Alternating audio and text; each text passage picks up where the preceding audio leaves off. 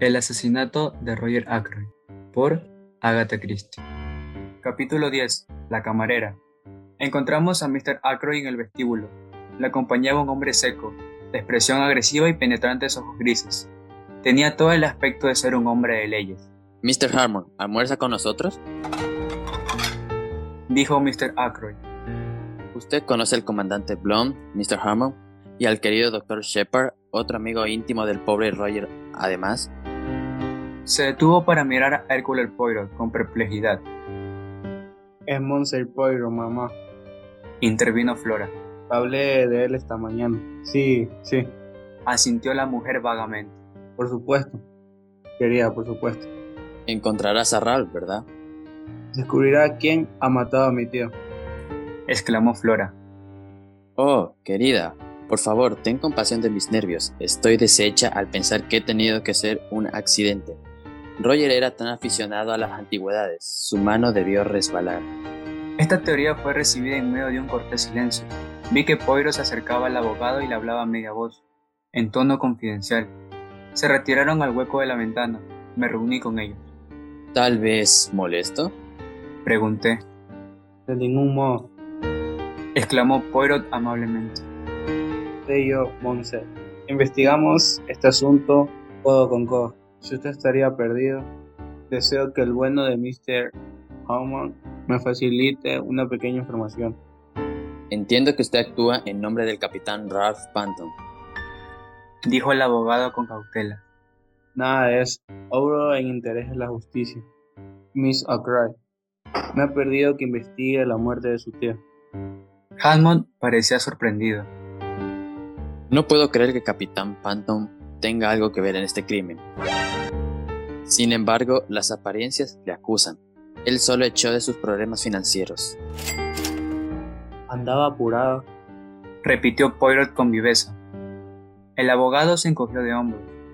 Es un estado crónico en Ralph. Dijo de forma adusta. El dinero se le escurre entre las manos como el agua. Siempre tenía que recurrir a su padrastro. Lo había hecho así en estos últimos tiempos. Durante el último año, por ejemplo, No puedo decirlo, Mr. Ike. No me dijo nada de ese tema. comprendo, Mr. Hammond.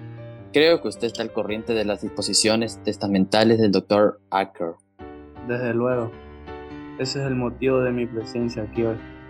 Así pues, en vista de que actuó en nombre de Miss Acker, no tendrá usted inconveniente en darme a conocer los términos del testamento.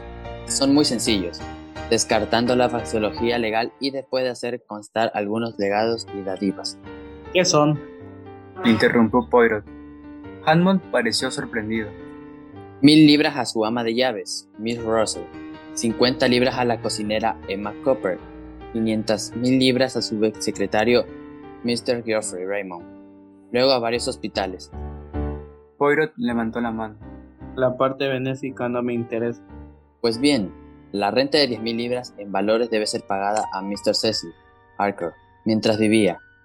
Miss Flora Archer hereda inmediatamente la cantidad de 20 mil libras. El resto, incluyendo esta propiedad y las acciones de la firma Archer y Son, va a su hijo adoptivo, Ralph Panton. Mr. Ike poseía una gran fortuna. Una fortuna cuantiosa. El capitán será un joven muy rico. Hubo un silencio.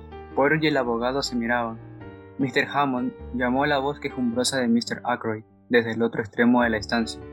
El abogado se le acercó. Poirot me cogió del brazo y me llevó a la ventana. Mire usted los lirios. Observó en voz alta. Son magníficos, ¿verdad? Tan altos y erguidos. Qué visión tan hermosa. Al mismo tiempo noté la presión de su mano en mi brazo y añadió en voz baja. ¿Desea usted de veras ayudarme, tomar parte en esta investigación? Sí, Contesté con entusiasmo. me gustaría muchísimo. No puede usted figurarse lo aburrido que es la vida que llevo.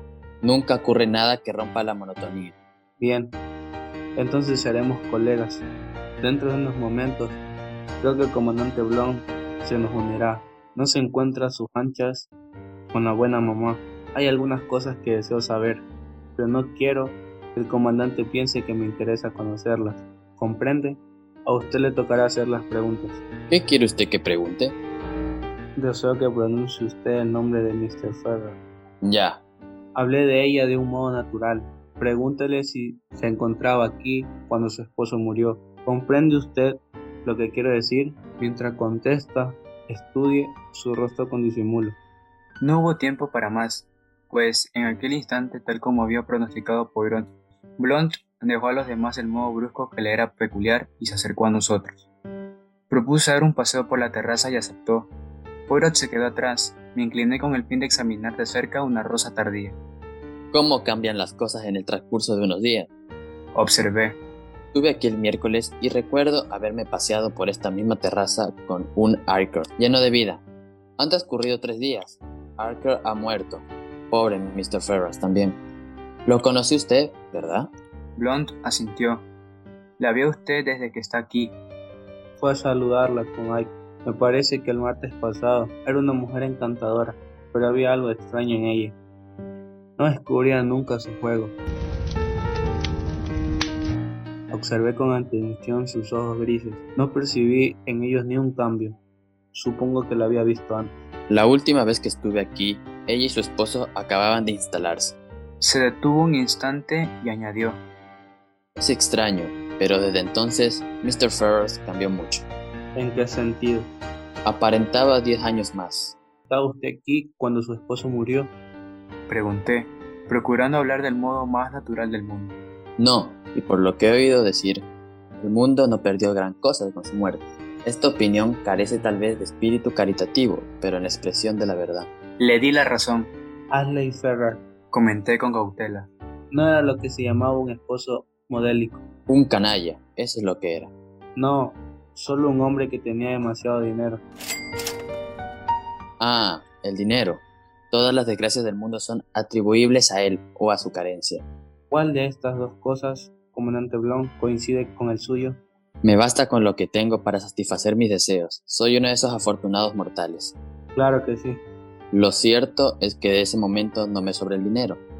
Heredé el año pasado y como un imbécil me dejé persuadir para invertirlo en una empresa dudosa. Le expresé mi simpatía y le expliqué mi caso, bastante similar. Sonó el gong y nos dirigimos al comedor. Poirot me llevó aparte. Eh, bien. ¿Qué le parece? Es inocente, estoy plenamente convencido. Nada inquietante. Heredó el año pasado, pero ¿por qué no? Juraría que el hombre es honrado a carta cabal. Sin duda, sin duda. Dijo Poirot sosegándose. No se alarme usted. Me hablaba como a un niño rebelde. Después del almuerzo, Mr. Ackroyd me hizo sentar en el sofá a su lado. No puedo evitar sentirme algo ofendida. Murmuró, sacando a relucir un pañuelito de esos que a todas luces nos sirven para enjuagar las lágrimas. Quiero decir, ofendida por la falta de confianza de Roger en mí. Esas 20.000 libras debió dejárselas a mí y no a Flora. Hay que confiar en que una madre defenderá los intereses de un hijo y hacer lo que él ha hecho supone, a mi modo de ver, falta de confianza. Olvide usted, Mr. Alcree, que Flora era sobrina de Roger, hija de un, de un hermano. Hubiera sido distinto si usted, en vez de cuñada, hubiese sido hermana suya. Creo que, considerando que soy la viuda del pobre Cecil, debió obrar de otro modo. Dijo la dama tocándose ligeramente las pestañas con el pañuelito. Pero Roger era siempre muy peculiar, por no decir mezquino. Cuando se trataba de dinero, la posición de Flora y la mía propia han sido muy difíciles. No le daba a la pobre niña ni un céntimo para sus gastos. Pagaba las facturas, yo lo sabe usted, pero incluso eso lo hacía a regañadientes y preguntando por qué necesitaba tantos trapos. Claro, un hombre ignora, ahora ha olvidado lo que iba a decir. Ah, sí, no teníamos ni un céntimo nuestro. ¿Comprende usted? Flora se resentía, quería a su tío desde luego, pero cualquier muchacha se hubiera resentido de su modo de ser. Debo decir que Roger tenía ideas extrañas cuando se trataba del dinero. No quería siquiera comprar toallas nuevas, aunque le dije que las viejas estaban agujereadas. Luego prosiguió Mr. Ackroyd, cambiando el orden de las ideas del modo que era característico en ella. Mire, que dejar tanto dinero, mil libras. Figúrese, mil libras a esa mujer. ¡Qué mujer! La Rush tiene algo extraño, siempre lo he dicho. Pero Roger no quería oír nada en contra de ella. Decía que era una mujer de gran fuerza de carácter y que la admiraba y respetaba. Siempre hablaba de su rectitud, de su independencia y valor moral. Yo creo que se esconde algo. Hizo cuanto pudo para casarse con Roy, pero yo obstaculicé intentos con todo ahínco. Siempre me ha odiado, es natural, puesto que yo descubrí sus intenciones. Empecé a preguntarme cómo podría detener la ola de elocuencia de Mr. Ackroyd y escaparme. Hadwin me facilitó la ocasión cuando se acercó para despedirse. Aproveché la oportunidad y me levanté. ¿Dónde prefería usted que se celebrase la encuesta judicial? Dije, ¿Aquí o en el tren Boars? Mr. Ackroyd me miró boquiabierta. ¿La encuesta? Preguntó consternada. ¿Habrá una encuesta judicial? Hammond tosió ligeramente y murmuró. Es inevitable en estas circunstancias. Dos breves ladridos. Pero el doctor Shepard no podría lograr que... Mi poder de persuasión tiene sus límites.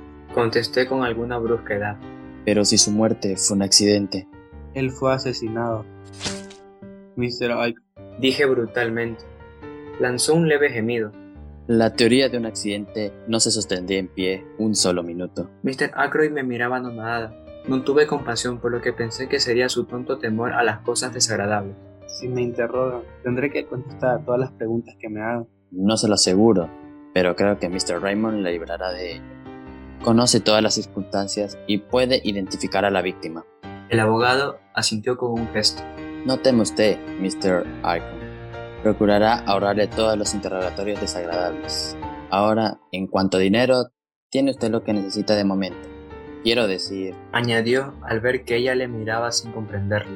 si tiene usted dinero en efectivo en casa, de lo contrario, le mandaría lo que necesitaría. No creo que le falte. Dijo Raymond, que estaba de pie a su lado. Mr. Ike por un cheque de 100 libras ayer mismo. ¿De 100 libras? Sí, para salarios y otros gastos que vencían hoy. Continúa intacto. ¿Dónde está el dinero? ¿En su escritorio? No, acostumbraba a guardarlo en su dormitorio. Es una vieja caja de cartón. Extraña idea, ¿verdad? Dijo el abogado. Que haríamos bien en asegurarnos, antes de marcharnos, de que el dinero esté ahí. Muy bien, Asintió el secretario. te llevaré arriba ahora mismo. Ah, olvidaba, la puerta está cerrada. Por Parker nos enteramos de que Raglan se encontraba en el cuarto del alma de llaves, haciéndole unas preguntas suplementarias. Unos minutos después, el inspector se unió a nosotros en el vestíbulo y trajo la llave deseada. Abrió la puerta y subimos la corta escalera. En lo alto de ella encontramos la puerta del dormitorio abierta. La estancia estaba a oscuras, las cortinas corridas y la cama tal como estaba la víspera. El inspector apartó las cortinas dejando penetrar los rayos del sol. Raymond se acercó a una mesa de palo santo y abrió el cajón superior. ¿Guardaba su dinero en un cajón abierto? exclamó el inspector. ¡Figúrense! El secretario se ruborizó levemente. Mr. Ike tiene confianza en la honradez de todos sus criados, dijo con calor. Desde luego, Se apresuró a contestar el inspector. Raymond cogió del cajón una caja, la abrió y sacó un grueso fajo de billetes. Aquí tiene el dinero. Dijo. Encontrará intacto el centenar de libras. Lo sé, porque Mr. Albright lo puso en la caja de mi presencia anoche, cuando se vestía para la cena. Y desde luego no ha sido tocado desde entonces. Hammond se apoderó del fajo y contó los billetes. Levantó la vista casi inmediatamente. ¿Ha dicho usted un centenar de libras? Pero aquí solo hay 60. Imposible. Exclamó Raymond, dando un respingo. Tomó los billetes y los contó a su vez. Hammond tenía razón. Solo había 60 libras. No lo entiendo. Exclamó el secretario en el colmo del asombro. ¿Vio usted cómo Mr. Acker guardaba ese dinero anoche mientras se vestía para la cena? Preguntó Poirot. ¿Está seguro de que no había pagado nada hasta entonces? Segurísimo. Me dijo textualmente. No quiero bajar al comedor con 100 libras en el bolsillo. Hacen demasiado bulto. Entonces el asunto está claro. Dijo Poirot. ¿Pagó esas 40 libras algo más tarde o fueron robadas? Exacto. Asintió el inspector. Se volvió hacia Mr. Ackroyd. ¿Cuál de las criadas estuvo ayer en esta habitación? Supongo que la camarera entraría a última hora para preparar la cama. ¿Quién es? ¿Qué sabe usted de ella? No hace mucho que está en la casa. Contestó Mr. Ackroyd. Es una muchacha del campo, sencilla y buena chica. Deberíamos aclarar este asunto. afirmó el inspector. Sí, Mr. Arkham. Pagó esta suma en persona. Tal vez tenga alguna relación con el crimen. ¿Cree usted que los demás criados son todos de confianza? Diría que sí. ¿Nunca faltó nada antes de hoy? No, ¿Nadie del servicio se ha despedido? la otra camarera se marcha. Cuando Me parece que dio aviso ayer. se lo dijo usted, Oh no, yo no me ocupo del servicio. Miss Rush es quien se cuida de esas cosas. El inspector reflexionó un momento, inclinó la cabeza y observó. voy a decirle unas palabras a Miss Russell. Y de paso, veré a esa muchacha. La Dale. Poirot y yo le acompañamos al cuarto del ama de llaves. Miss Russell nos recibió con su sangre fría habitual. Hace cinco meses que Elsie Dale trabajaba en Fernie Park. Era una buena chica, trabajadora y que se hacía respetar. Tenía buenas referencias. Era la persona menos indicada para coger algo que no le perteneciera. ¿Y la otra camarera? Ella también es una chica excelente, muy pacífica y trabajadora. ¿Por qué se va entonces? Preguntó el inspector. Miss Russell apretó los labios. No tengo nada que ver con su marcha. Me parece que Mr. Arkwright la regañó ayer por la tarde. Su obligación era limpiar el despacho. Y creo que tocó papeles en la mesa. El señor se enfadó y la muchacha dijo que se iría. ¿Quieren ustedes hablar con ella? El inspector aceptó. Yo me había fijado en la muchacha cuando servía el almuerzo. Era alta, con una mata de pelo castaño recogida en la nuca, y tenía unos grandes ojos grises de mirada firme. Se presentó al llamarla el ama de llaves y permaneció muy erigida delante de nosotros, mirándonos con sus ojazos.